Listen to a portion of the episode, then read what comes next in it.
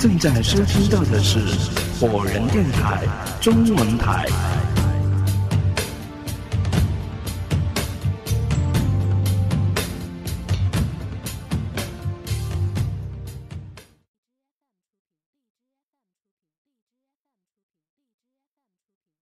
红头发小混混一脸厌恶和不屑的表情。你对这些所谓的新闻还没看透吗？对这类重要的事件，从来都是模棱两可、隐瞒事实、避重就轻的。刚才听了半天，就连这种病毒它到底有什么表现也没有说明白呀！哼，别说我们本来就因为信号不好而没有听全乎，就算是听全乎了。也未必就能清楚外面到底是什么真实情况。可是，那新闻里最后说的那意思，你们听出来什么了吗？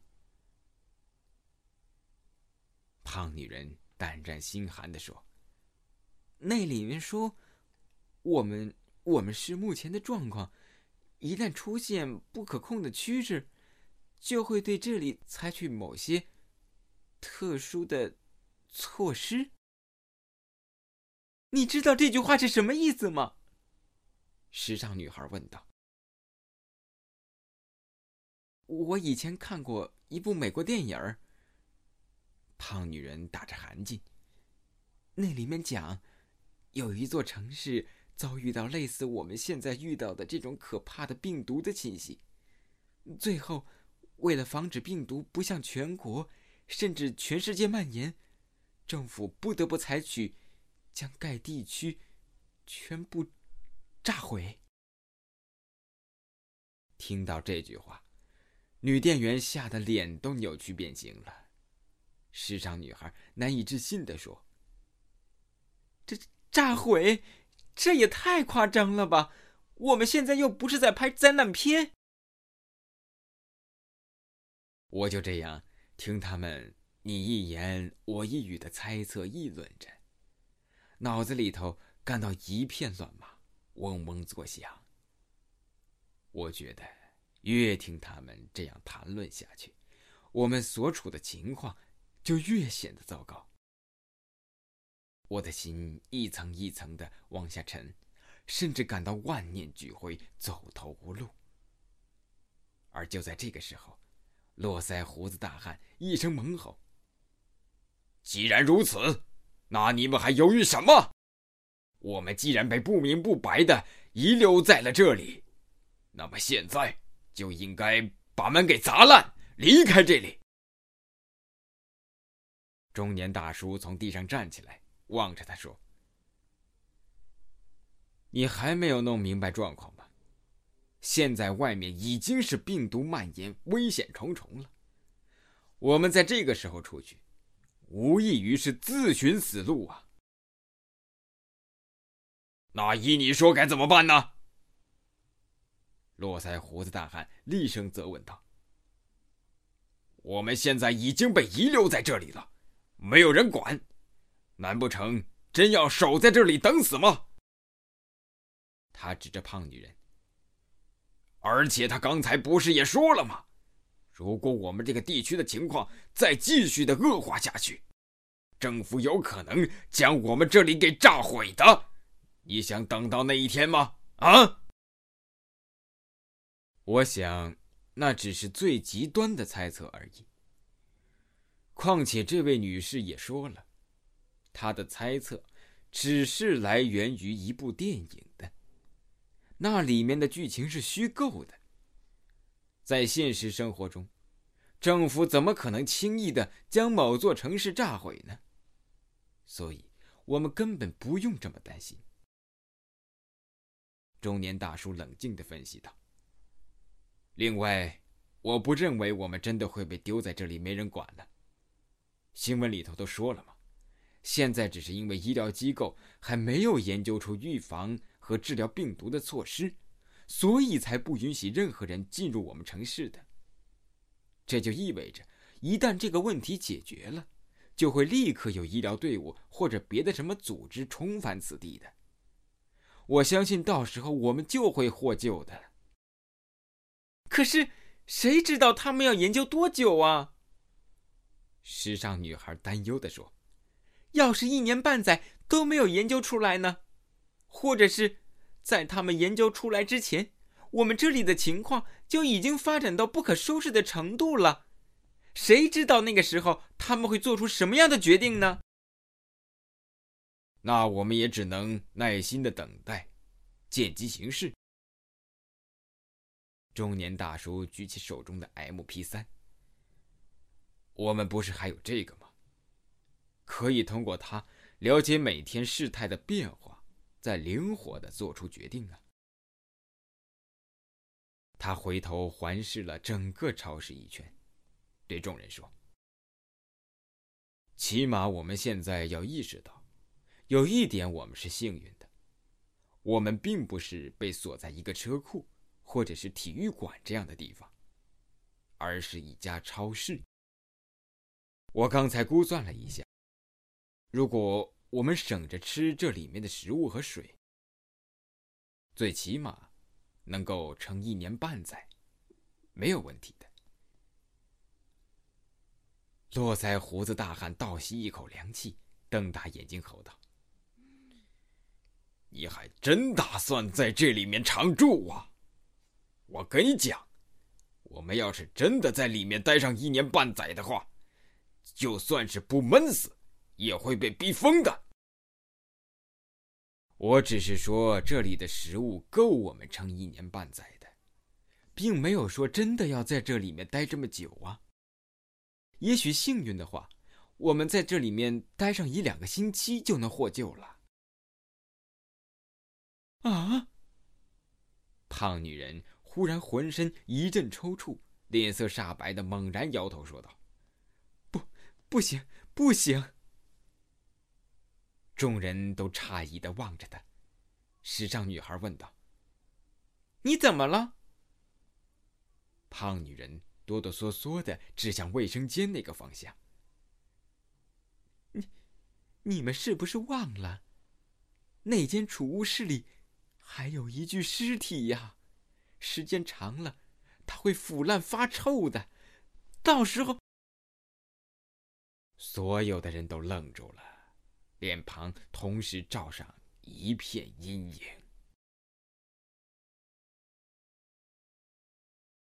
七，表决。二零零某年九月二十四日。上午九点三十五分，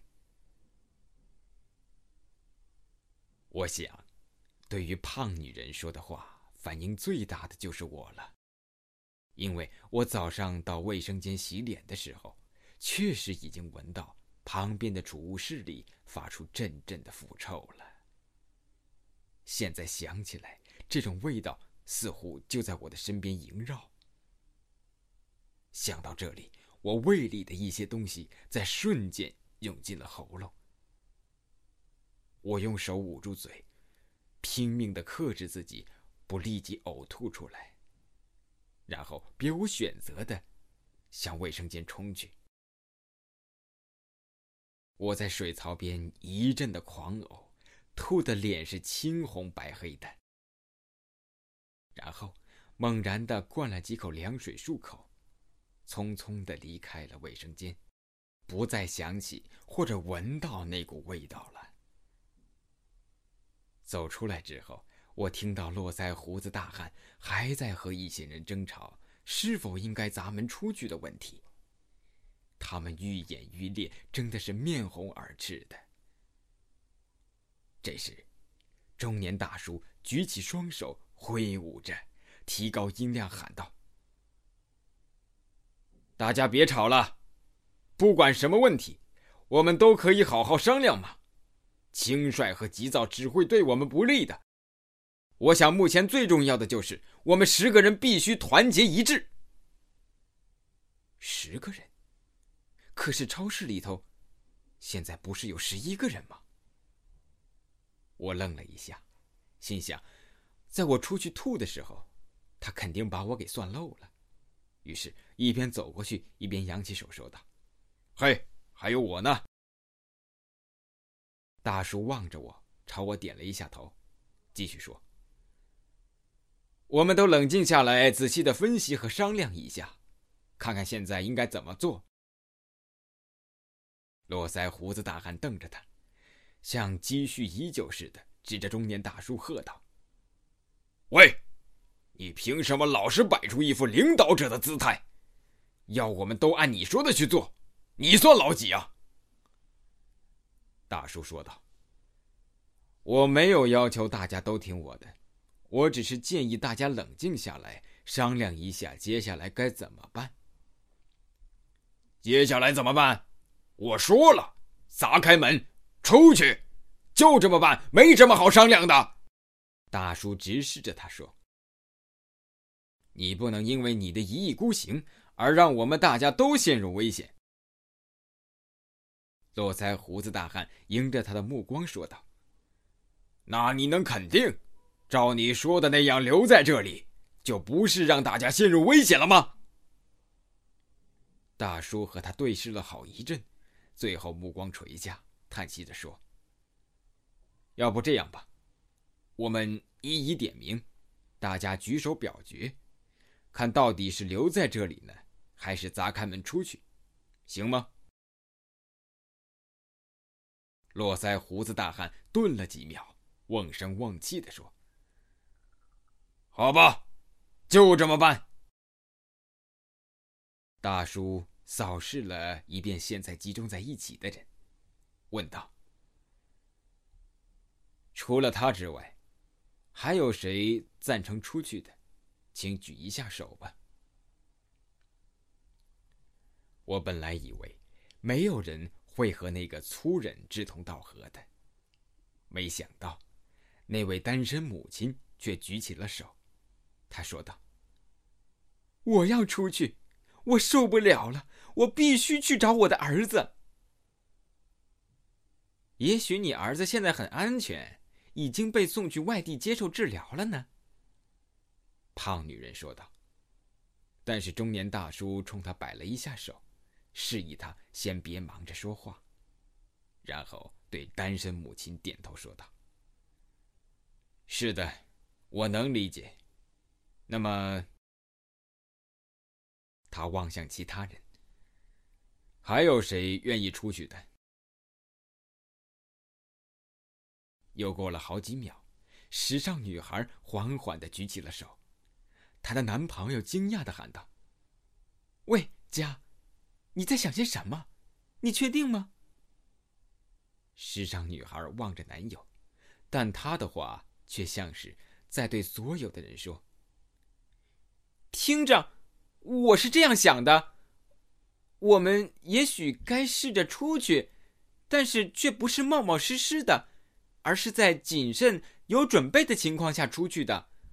比如说，我们可以在出去之前用超市里的棉布。”来做一些简单的口罩，还可以准备好一些武器来防身呢。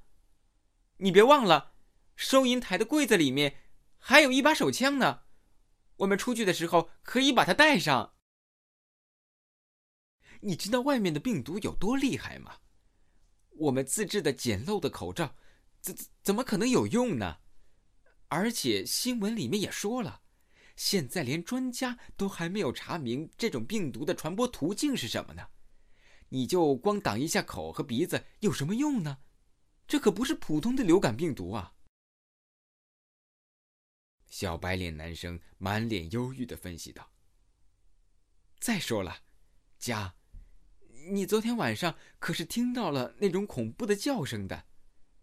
我我敢说，发出这种声音的怪物。”就算没有一只恐龙那么大，也也也也绝不会比一只大象小的。你把那个小小的手枪，就算是带上，又能派上什么用场呢？但我们今天已经那么久都没有听到那种叫声了，这说明那个怪物可能已经走远了。时尚女孩有些厌烦的望着自己的男朋友。好了，我现在不想和你争这些。总之，我觉得我们如果在这里待下去的话，不闷死也会疯掉的。与其这样，还不如出去碰碰运气呢。而你，不一定非要和我选择一样的，你可以留在这里等待救援，我不会怪你的。小白脸男生愣了几秒，随即就像受到什么侮辱似的，涨红了脸，嚷嚷的说：“你在说什么啊，家？我我是不会让你一个人出去冒险的。我我说过会守在你的身边保护你的，好吧？既然你打算出去，那那那那那我就陪你一起出去。”他的话音刚落，络腮胡子大汉便鼓掌说。很好，够种，我欣赏你们。那么，现在算我在内，有四个人同意出去了。是的，中年大叔说道，又问其他的人：“还有谁赞成出去吗？”我的心中砰砰直跳，紧张的手心冒汗了。我想。要是再有一两个人举手赞同的话，恐怕络腮胡子大汉就要胜出了。这显然不是我所希望的局面。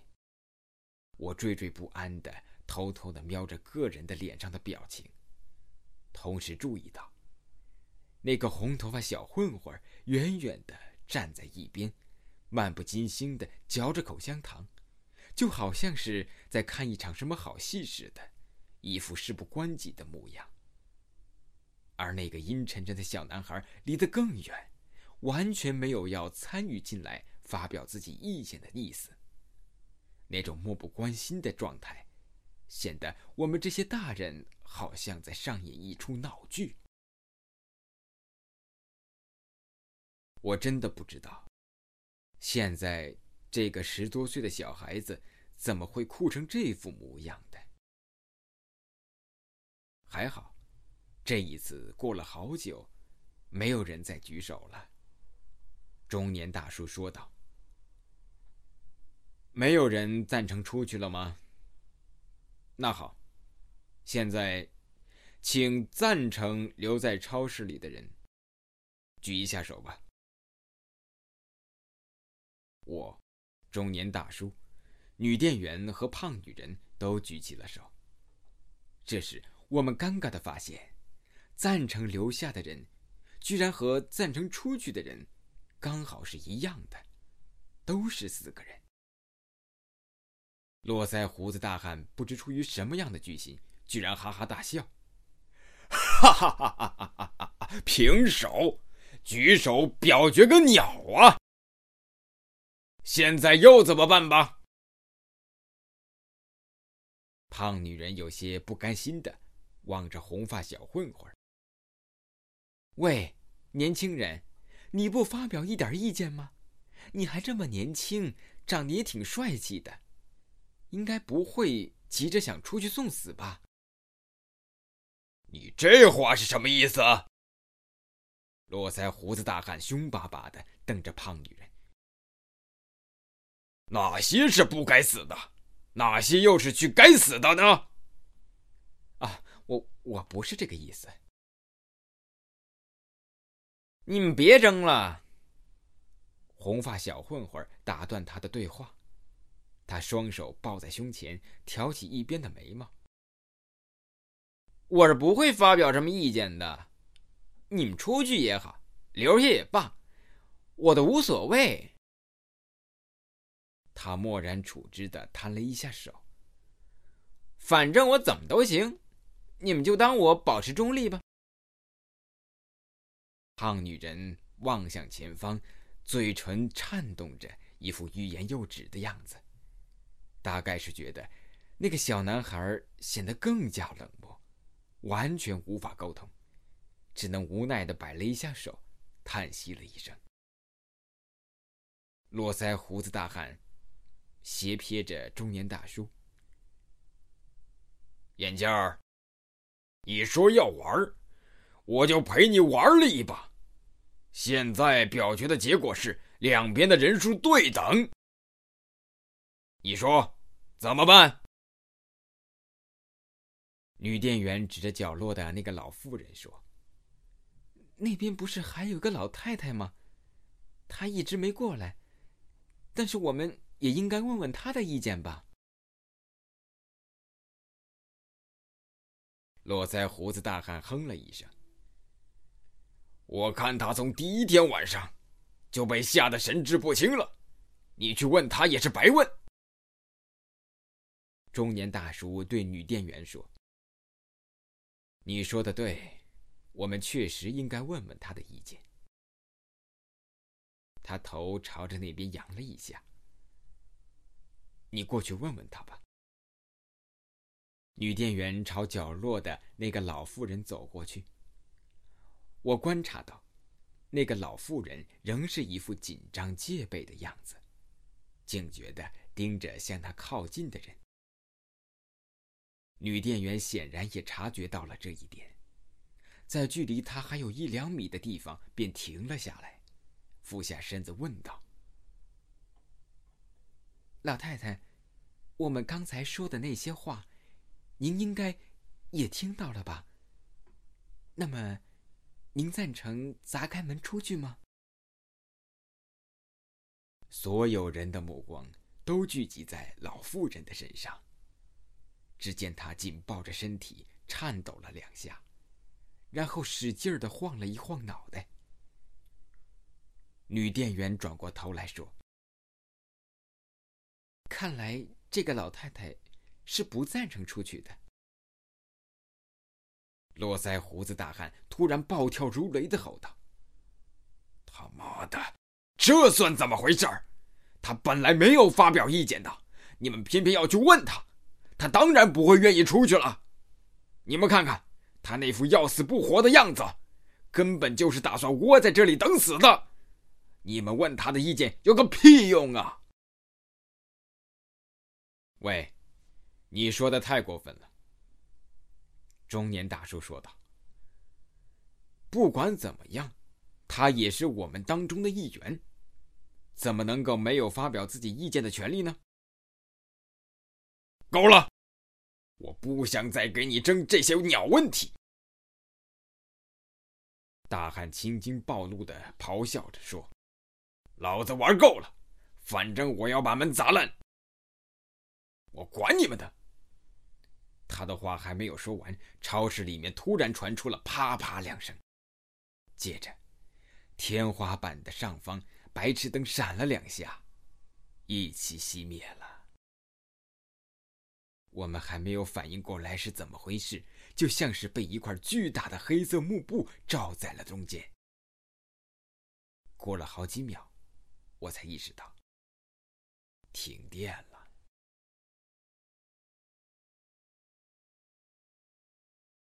八，断电。二零零某年九月二十四日上午十点零五分，忽然陷入到黑暗之中，所有的人都在瞬间变得惶恐起来，暂时忘记了刚才的争执。我现在看不到任何人的脸。只感觉到黑暗中有些身影在晃动。我听到胖女人惊恐的声音：“这、这、这、这是怎么回事啊？停电了吗？怎么会这样呢？”大家别慌，也别乱动。谁有打火机？中年大叔的声音：“我这儿有。”随着说话的声音，啪的一声，黑暗中燃起一丝火光。我看到红发小子那张昏黄的脸，他点着打火机走到我们这里来。火光跳跃着，每个人的脸上都变换着明暗不同的色调，使这些面孔在此时此刻看起来显得阴森可怖、诡异莫名。中年大叔问女店员：“你们这间超市里面有什么停电的应急措施吗？”“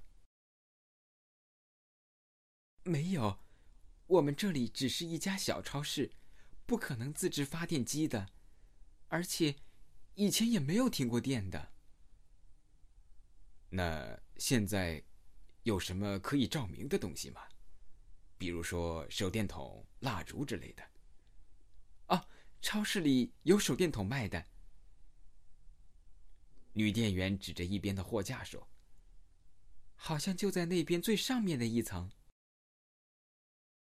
大叔对红发小混混说：“走吧，我们过去拿。”他举着打火机。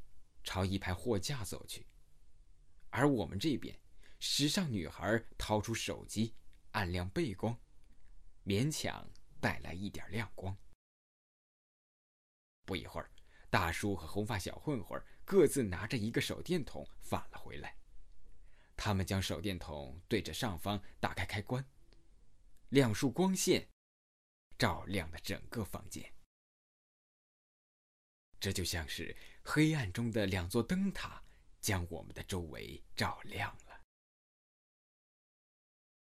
时尚女孩问大叔：“你们怎么不多拿几只手电筒过来呢？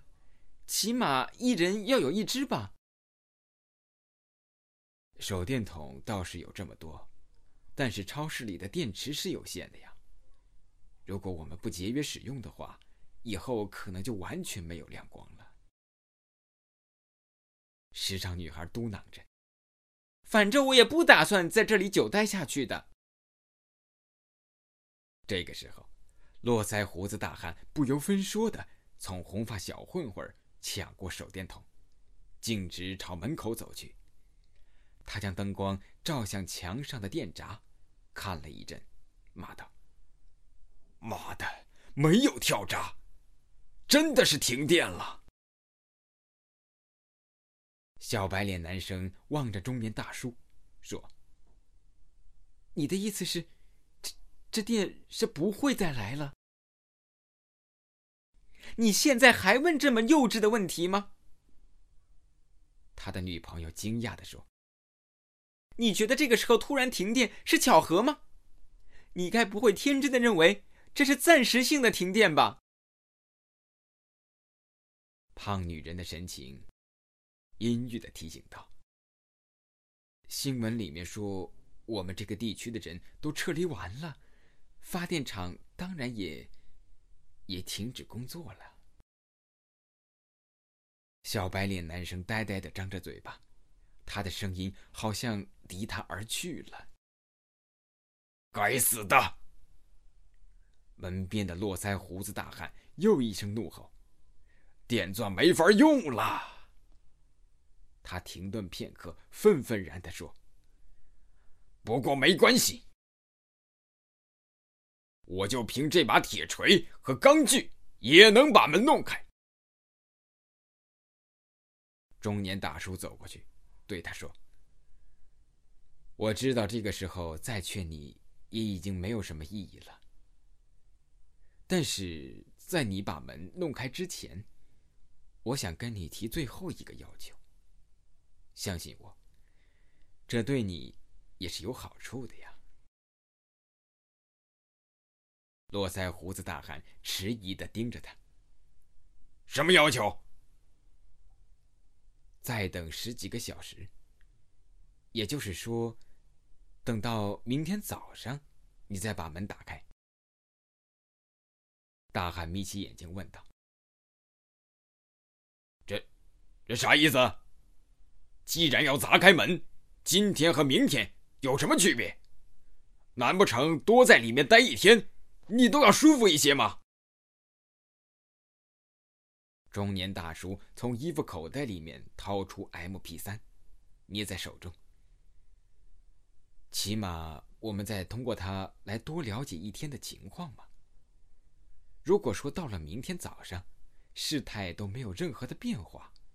或者说状况更糟了，到时候我都会帮你把门砸开的。络腮胡子大汉盯着他的眼睛说：“我提醒你一件事情，现在断电了，这个 M P 三已经不能再充电了。你用它来收听电台的新闻，它最多也就能坚持一两天而已。”我知道，所以我才说要多等一天的时间嘛。他们两个人对视了好一阵子，络腮胡大汉微微点头说：“那好吧，我就再听你一次，等到明天。不过我告诉你，明天早上九点钟，不管怎么样，我都肯定会动手砸门的。”他从地上捡起那把钢锯，在空中挥舞了两下。转过头，恶狠狠地望向众人，说：“到时候谁要是再来阻止我，可就别怪我不客气。”这里是 Fireman Radio 果仁电台。